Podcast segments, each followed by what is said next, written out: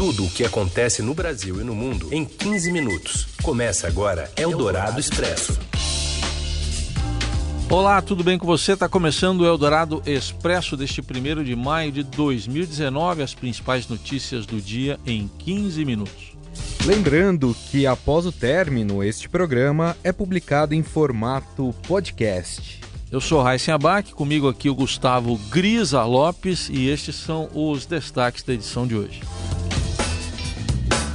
O autoproclamado presidente da Venezuela, Juan Guaidó, convoca a população para novas manifestações contra o regime de Nicolás Maduro. Oposição usa 1 de maio para promover ato contra o presidente Jair Bolsonaro. O MEC desiste de cortes em universidades por bagunça e diz que todas sofrerão contingenciamento. Eldorado Expresso. A gente começa falando da crise na Venezuela, onde o autoproclamado presidente interino Juan Guaidó postou logo cedo, nesta quarta-feira, 1 de maio, uma mensagem no Twitter instando os opositores de Nicolás Maduro a saírem às ruas novamente na Venezuela no Dia do Trabalhador. A tentativa de novas mobilizações vem na sequência de um dia de distúrbios na Venezuela, em especial na capital Caracas, onde Guaidó tentou liderar um levante militar. Apoiadores de Maduro também já começam a se mobilizar. Um grupo fez vigília diante do Palácio Presidencial de Miraflores. O presidente Jair Bolsonaro se reuniu, se reuniu hoje com ministros e comandantes das Forças Armadas na sede do Ministério da Defesa para discutir o acirramento da crise na Venezuela e negou que houve uma derrota por parte de Juan Guaidó. Não, não tem derrota nenhuma. Está em, eu até elogio, reconheço o espírito patriótico e democrático que ele tem por lutar por liberdade em seu país. Informa que nós temos que existe uma fissura, sim, e cada vez mais se aproxima da cúpula das Forças Armadas. Então existe a possibilidade de o governo ruir pelo fato de alguns da cúpula passarem para o outro lado. E para o professor de Relações Internacionais da FAAP, Vinícius Rodrigues Vieira, a oposição foi precipitada no levante contra Nicolás Maduro. Ele parece ter sido um pouco precipitado, porque, conforme as últimas notícias, é, o Leopoldo Lopes, que foi libertado por forças que apoiam a oposição ao Maduro, buscou refúgio na embaixada do Chile, ou seja, ele está buscando o asilo político.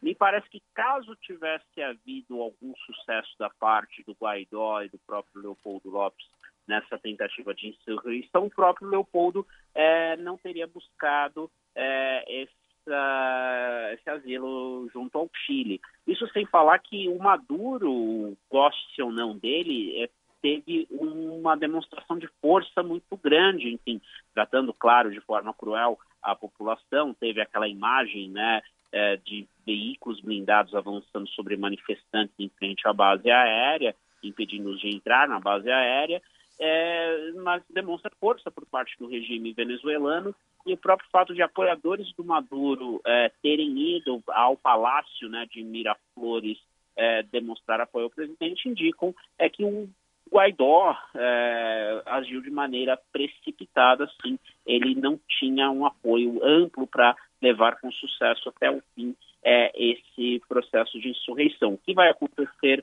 depois disso ainda está, claro, em aberto, mas pelo menos o primeiro dia é, não foi dos mais é, prósperos, vamos assim dizer, para a oposição ao governo Maduro. Maduro demonstra que ainda tem é, altos índices de lealdade ao seu lado. No caso aí do citado Leopoldo Lopes, primeiro momento ele procurou a embaixada do Chile, mas agora está abrigado na embaixada da Espanha, lá em Caracas. E o professor de Direito Internacional da FMU, Manuel Furriela, acredita que a tentativa de Juan Guaidó de atrair o apoio dos militares fracassou. No entanto, considera que Nicolás Maduro também perdeu apoio com as manifestações. Cada vez mais há um desgaste. Ele ainda mantém um apoio internacional importante, Rússia, China e Cuba, principalmente nesse caso Rússia, que já informou que vai manter tropas no país, o que vai evitar qualquer tipo de intervenção internacional. E também a, a questão da, do apoio da China e da Rússia desmobilizam qualquer apoio da ONU, já que as duas têm votos, têm cadeira permanente no Conselho de Segurança da ONU E qualquer tipo de intervenção internacional passa por uma aprovação do Conselho de Segurança da ONU. Então isso não vai acontecer. Não vai haver uma autorização internacional necessária pelo Conselho de Segurança da ONU, por conta do veto direto a veto que os dois têm. E a questão de presença militar, apesar de, obviamente, não ser tão efetiva a ponto de ter um confronto direto, vai evitar com que haja qualquer tipo de intervenção externa. Então há, há um apoio internacional importante. E em relação a apoio interno, é, somente os militares o sustentam. E os militares não dão apoio político, como a gente teve em outros processos aqui na América Latina, né? inclusive aqui no Brasil há uma composição política no governo Bolsonaro. Não é essa relação. Ali é um apoio militar, um apoio de força. E o colunista da Rádio Dourado, Alexandre Garcia, diz que Nicolás Maduro presta um desserviço à esquerda brasileira. Qual, qual o, o reflexo aqui dentro do Brasil para isso? Eu acho que tanto Maduro quanto Chávez prestaram um desserviço aos brasileiros que têm as mesmas ideias políticas e ideológicas. Né? Porque logo ali na fronteira norte demonstraram aos brasileiros todos que isso não dá certo. E para confirmar essa ligação, Gleisi Hoffmann, a presidente do PT, né, insiste no apoio. Foi apoiar pessoalmente, agora apoia por notas, mostrando que há sim ligação da ideia que não deu certo no vizinho do norte com as ideias que são pregadas aqui no Brasil. Eu acho que essa é a primeira lição que, que se tem da crise venezuelana em relação ao seu vizinho do sul, o nosso Brasil. O secretário de Estado americano Mike Pompeo disse hoje que os Estados Unidos estão preparados para realizar uma ação militar para conter a turbulência na Venezuela. Eldorado Expresso. Fragmentada desde a eleição presidencial do ano passado, a oposição quer transformar a celebração do Dia do Trabalho, nesta quarta-feira, Dia do Trabalhador também, no Vale do Anhangabaú, na primeira manifestação significativa para o governo de Jair Bolsonaro, ou contra o governo de Jair Bolsonaro. Pela primeira vez, todas as dez centrais sindicais brasileiras vão celebrar juntas o 1 de maio em São Paulo. No Palácio do Planalto, a avaliação é de que o ato não tem potencial para causar desgastes ao governo ou estimular a oposição. O repórter de política do Estadão, Ricardo Galhardo, conta como a oposição está se organizando neste dia. A oposição está realizando pela primeira vez é, na cidade de São Paulo é, um ato de 1 de maio é, reunindo todas as 10 centrais sindicais. Isso nunca tinha acontecido em São Paulo. Né? O ano passado teve um ato em Curitiba é, em protesto contra a prisão do Lula, é, mas foi um ato menor e a expectativa da oposição é que esse seja um grande ato é, que dê início a uma jornada de mobilizações populares contra a reforma da Previdência e contra o governo Jair Bolsonaro. É, no dia 15 de maio, a CUT vai fazer uma greve nacional de professores. Tem como motivo é, os, os, as ações do governo Bolsonaro na área da educação, é, principalmente em relação às universidades públicas. E hoje eles vão anunciar aqui a, uma greve geral para o dia 14 de junho, que é quando eles estimam é, que vai, já vai estar próximo da votação da reforma da Previdência no Congresso. Então eles querem fazer grandes mobilizações para pressionar o Congresso. O governo Jair Bolsonaro está tá acompanhando de longe, né, eles não, tão, não têm um monitoramento muito próximo do que está acontecendo. Eles apostam que vai ser um, uma, que as mobilizações não vão ser relevantes é, por conta da falta de dinheiro né, dos sindicatos. A gente sabe que na reforma trabalhista do governo Temer é, foi extinto o chamado imposto sindical, né, que era uma contribuição que os sindicatos cobravam de um dia de trabalho de todos os trabalhadores e serviam para financiar a atividade sindical, mas em muitos casos, como tem até investigação da Polícia Federal, esse dinheiro era desviado é, para enriquecimento próprio de dirigentes. Outro dado importante aqui dessa manifestação de hoje é a presença forte de, de líderes políticos, né, não sindicalistas da oposição. É, os três candidatos de esquerda, né, é, Ciro Gomes, Guilherme Boulos e Fernando Haddad confirmaram presença.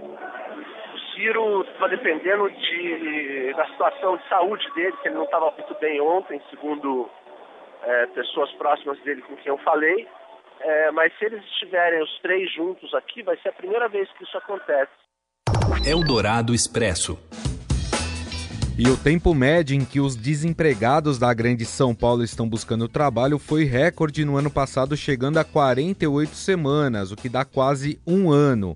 Mesmo após o fim da recessão, 2018 teve o pior resultado da série histórica da pesquisa do Departamento Intersindical de Estatística e Estudos Socioeconômicos, o DIEESE, em parceria com o SEAD. Os dados mostram um aumento nos últimos quatro anos do tempo em que o trabalhador está no desemprego aberto, quando além de não achar uma vaga formal, ele também não consegue fazer bicos. A secretária de Desenvolvimento Econômico do Estado de São Paulo, Patrícia Ellen, afirma que o grande desafio é qualificar essas pessoas e que o governo do estado tem trabalhado para encurtar o caminho do emprego a gente está trabalhando duro exatamente para encurtar esse caminho. Né? Eu acompanhei o mutirão em São Paulo, em parceria com a União Geral dos Trabalhadores, né? E foi muito triste ver ali né, o desespero das pessoas procurando emprego. Então, o que, que a gente percebeu? Que temos aí dois desafios principais.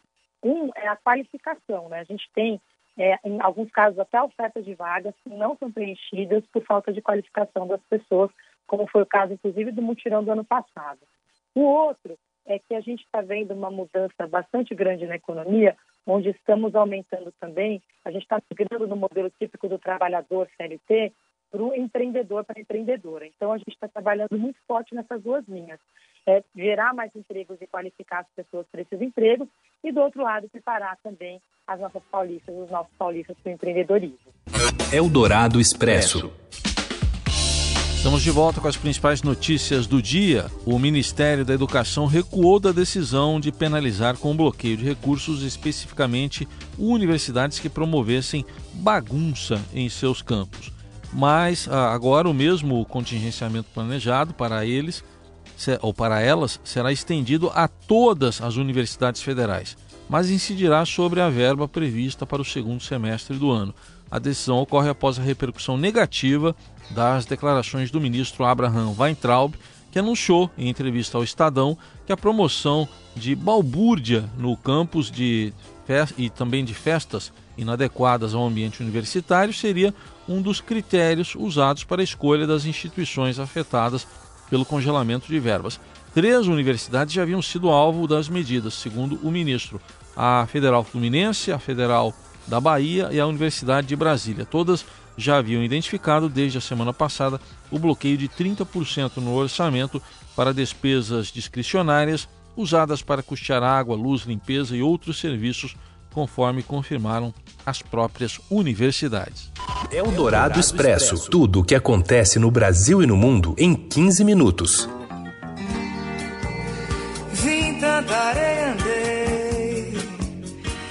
E o corpo da cantora e compositora Beth Carvalho está sendo velado na sede do Botafogo, na zona sul do Rio de Janeiro. Ela tinha 72 anos e estava internada no hospital procardíaco desde o início do ano.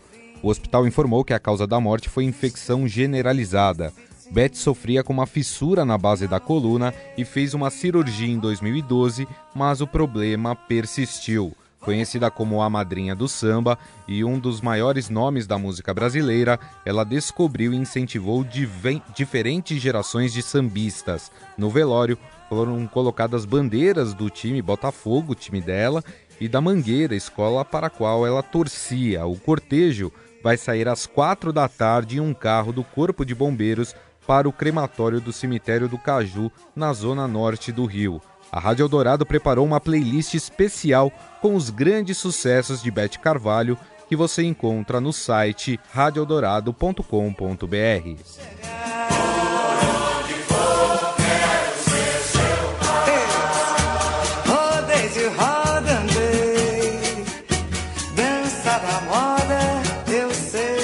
Eldorado Expresso.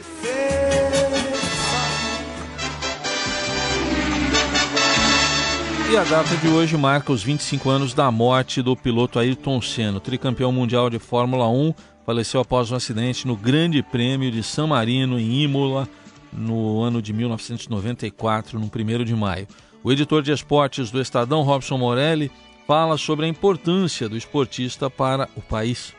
Olá, amigos! Hoje eu queria falar deste 1 de maio, 25 anos da morte do tricampeão Ayrton Senna.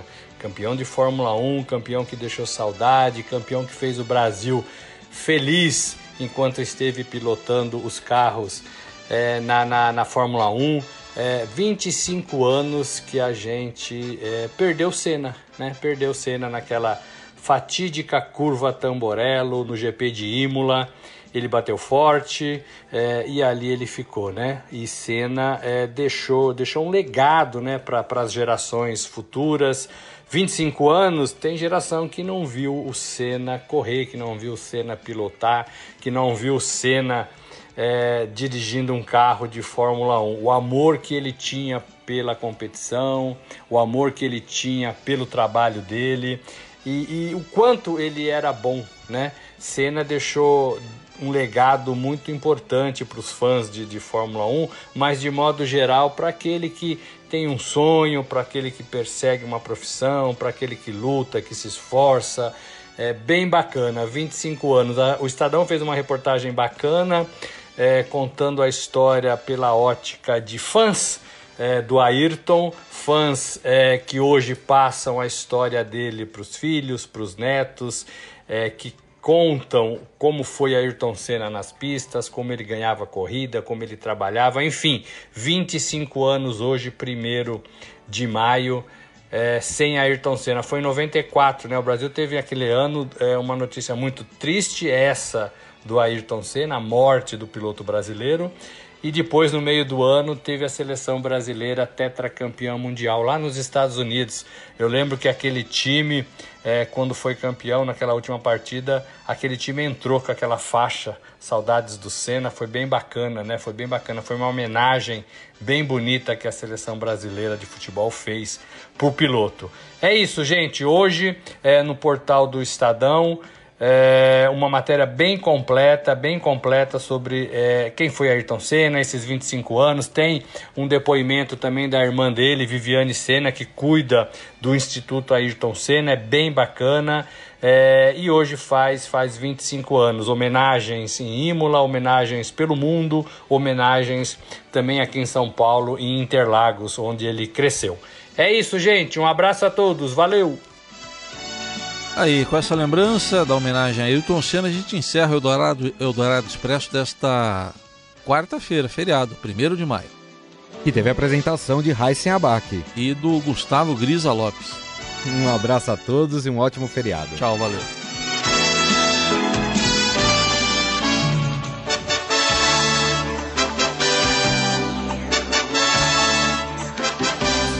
Você ouviu Eldorado Expresso tudo o que acontece no Brasil e no mundo em 15 minutos.